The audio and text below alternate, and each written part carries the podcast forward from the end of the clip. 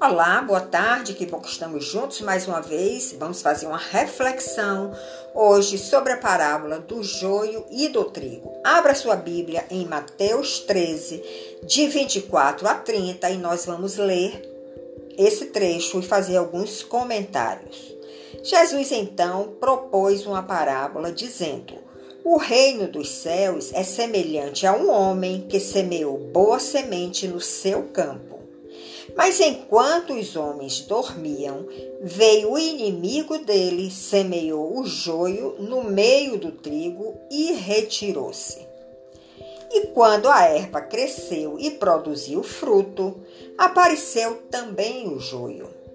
Então, vindo os servos do dono da casa, disseram: Senhor, não semeaste boa semente no teu campo?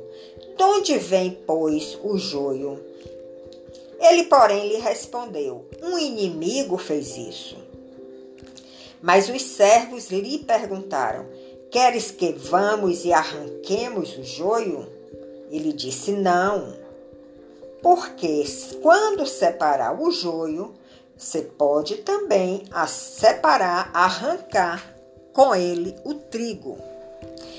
Deixai-os crescer juntos até o momento da colheita. Então, no tempo da colheita, eu direi aos ceifeiros: ajuntai primeiro o joio, atai-o em feixes para ser queimado, mas o trigo recolhei-o no meu celeiro. Então, essa é a parábola do joio do trigo, uma parábola conhecida e vamos fazer uma pequena reflexão sobre essa parábola. Primeiro vamos fazer uma correlação. Essa a explicação dessa parábola está em Mateus 13, do verso 36 ao 43, e ele compara o campo ao mundo, ou seja, o homem, o dono do campo, está, está lançando sua boa semente no mundo, não é só na igreja, no mundo, porque o Senhor quer que o mundo volte para ele, se converta a ele. Ele não faz acepção de pessoas, então ele está lançando essa boa semente no mundo. Quem semeia boa semente é o Filho do Homem, que é Jesus Cristo. É ele que semeia a sua boa semente no seu coração, no meu coração. E a boa semente é nascido, é nascida naqueles que são chamados filhos do reino. Se você deixa que essa semente cresça no seu coração, ela vai dar frutos ela vai dar o fruto do Espírito, que é Jesus Cristo, e você vai ser um filho do reino. O joio são os filhos do maligno, aqueles que não querem essa boa semente semeada nas suas vidas. A ceifa ou a colheita é a consumação dos séculos. Quando então o Senhor virá e separará o joio do trigo, porque só Ele conhece os corações, só Ele tem o discernimento preciso e exato de cada coração.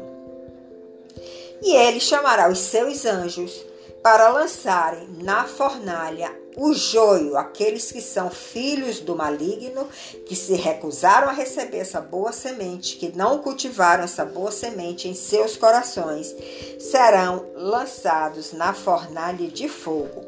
E o trigo, que é a erva que tem a semente dentro de si, são os justos que resplandecerão como o sol no reino de Deus. É interessante nós observarmos, se você for na internet buscar uma imagem do, da espiga do joio, da espiga do trigo, você vai ver que a aparência é idêntica. Você só vai discernir o que é joio e o que é trigo, olhando para o interior da espiga. Aquele que tem semente, que é o trigo, você vai classificar ali como trigo. E aquele que é joio, ele só tem palha. Quando você esfrega essa espiga na sua mão, o vento leva essa palha e não tem qualquer semente. Então, cuidado com as aparências, cuidado com aqueles que não querem semear a boa semente de Jesus no seu coração, porque eles são joio, eles são filhos do maligno. Agora, um coração desse pode ser tocado depois pelo Senhor, como aconteceu com Maria Madalena, por exemplo que era uma prostituta, que tinha uma conduta inadequada, mas Jesus conseguiu atingir o seu coração e ela se tornou uma discípula fiel. Então, de joio, ela passou a ser trigo. Mas isso não aconteceu com Judas, que fez parte dos doze apóstolos. Dos, aqueles doze apóstolos que foram retirados dos, dos discípulos que seguiam a Jesus e que tinha uma missão belíssima e que tinha uma aproximação muito grande com o mestre, absorvendo seus ensinamentos, mas Judas não quis essa boa semente no seu coração. Ele não quis cultivar a boa semente no seu íntimo e ele depois realmente teve um fim trágico e ele é considerado aí na comitiva dos doze apóstolos, ele é o joio e os demais são o trigo. Uma outra observação que nós devemos fazer é que o trigo, naturalmente falando, por ter sementes dentro da sua espiga, essa espiga se torna mais pesada.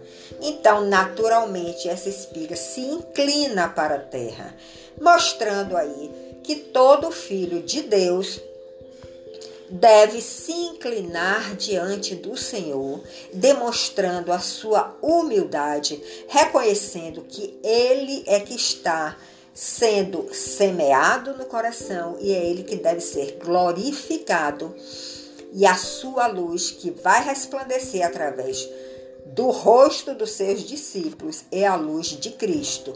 Então, os filhos de Deus devem ter esta mesma atitude dessa espiga de trigo, naturalmente falando, se inclinar diante do Senhor.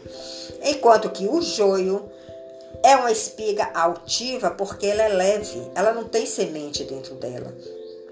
Então, ela quando cresce, ela continua crescendo sempre para cima, na altivez. Isso significa que aqueles que são orgulhosos, aqueles que têm soberba do, no coração, não vão se inclinar diante do Senhor e vão crescer de uma forma altiva e são considerados como o joio. Então, veja que esta palavra nos ensina muitas verdades para nossa caminhada cristã. Agora você pode estar falando aí, perguntando.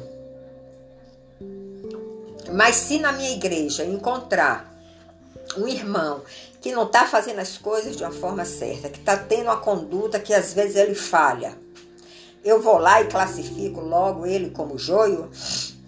Não faça isso, que você pode se enganar bastante. Você veja que Jesus ele deu uma oportunidade para Maria Madalena, alcançou o coração dela e ela deu uma resposta.